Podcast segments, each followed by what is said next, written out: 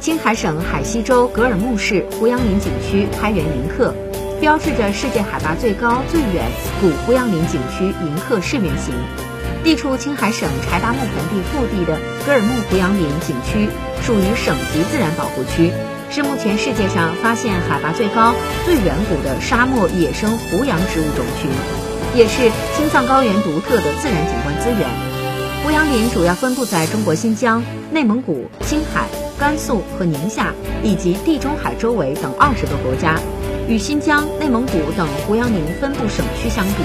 青海胡杨林生存环境最为恶劣，主要由于海拔高、沙漠化严重、